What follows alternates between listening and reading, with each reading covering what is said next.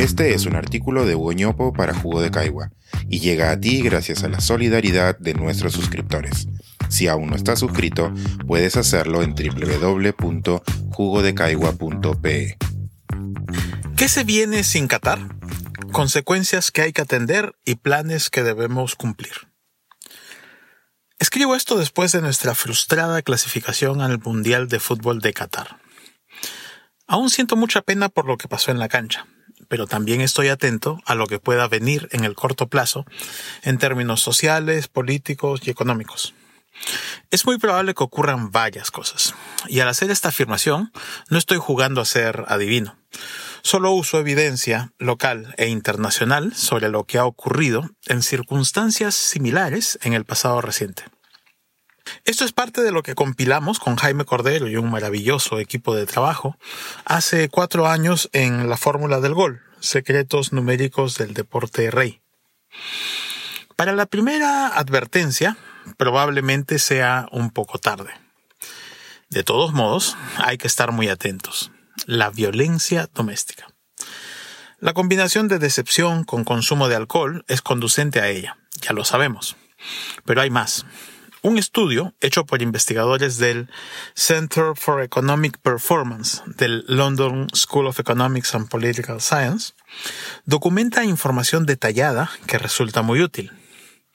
En Manchester, durante las dos horas alrededor de los partidos de fútbol del Mundial, las denuncias de violencia descienden un poco.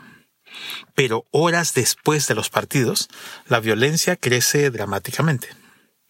Si el comportamiento de los hinchas peruanos se asemeja al de los ingleses, el martes por la mañana hemos debido haber visto un pico en las denuncias de violencia doméstica. Vale la pena estar atentos y monitorear esto de cerca. Por otro lado, nuestra clase política debería estar preocupada.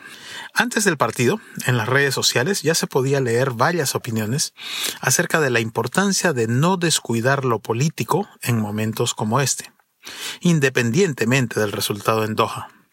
Ahora que tendremos menos distractores en los próximos meses, es probable que volquemos nuestra atención a una mayor exigencia hacia nuestros líderes. Pero además de esos espacios mentales y de los focos de atención, existe un vínculo directo entre el desempeño de la selección de fútbol y la aprobación presidencial, que seguramente pasará por una sensación colectiva de optimismo perdido. Al comparar estudios de Ipsos en distintos periodos de las últimas décadas en América Latina, pudimos documentar que la aprobación presidencial está muy ligada a los triunfos de la selección. En el Perú, un triunfo en fecha doble está vinculado a un alza en la aprobación presidencial por encima del margen de error, poco más de tres puntos porcentuales. ¿Cuánto podría caer tal aprobación después de esta derrota con tantas implicancias? En lo económico, también debemos esperar problemas. Se esperaba que una clasificación al Mundial viniera con un shock positivo a la demanda lo que hubiera implicado hasta cuatro trimestres de medio punto de crecimiento adicional. Eso es muchísimo dinero, que hubiera podido servir para aliviar las presiones de millones de hogares. En anticipación a las oportunidades de negocio, muchos ya habían hecho sus inversiones. Tela para la confección de camisetas, banderolas y hasta turbantes.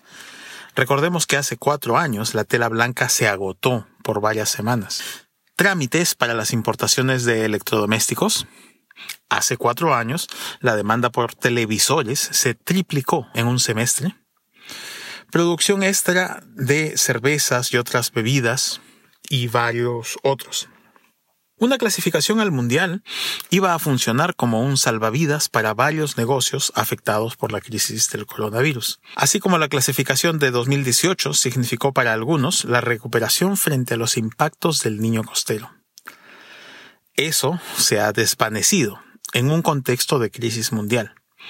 Las amenazas de inflación y recesión globales, que ya eran preocupantes, ahora pueden golpearnos más. Por último, lo que muchos esperan es volver a clasificar pronto a un mundial. Son varios los factores que pueden estar detrás de una clasificación, incluido el azar. ¿Cómo maximizar nuestras probabilidades entonces? En términos financieros, hay que invertir en dos grandes rubros. Infraestructura, más y mejores espacios en todo el territorio nacional para la práctica deportiva, tanto recreativa como profesional. Y capital humano, un ecosistema más meritocrático con oportunidades para todos, lo cual incluye mejor nutrición, salud y educación, sin importar el tamaño de la billetera de las familias. Pero también es importante hacer inversiones no financieras. Institucionalidad, mejor dirigencia, mejores campeonatos en múltiples divisiones o ligas. La tarea no es sencilla, pero tiene que hacerse. La magia no existe, se cosecha lo que se siembra. Es interesante que las mismas inversiones que nos permitirían maximizar nuestras probabilidades de ir a un mundial en el mediano plazo son las que necesitamos para resolver nuestros problemas de desarrollo. No es casualidad. Este es un artículo de Hugo para Jugo de Caigua y llega a ti gracias a la solidaridad de nuestros suscriptores. Si aún no estás suscrito, puedes hacerlo en www.jugodecaigua.pe.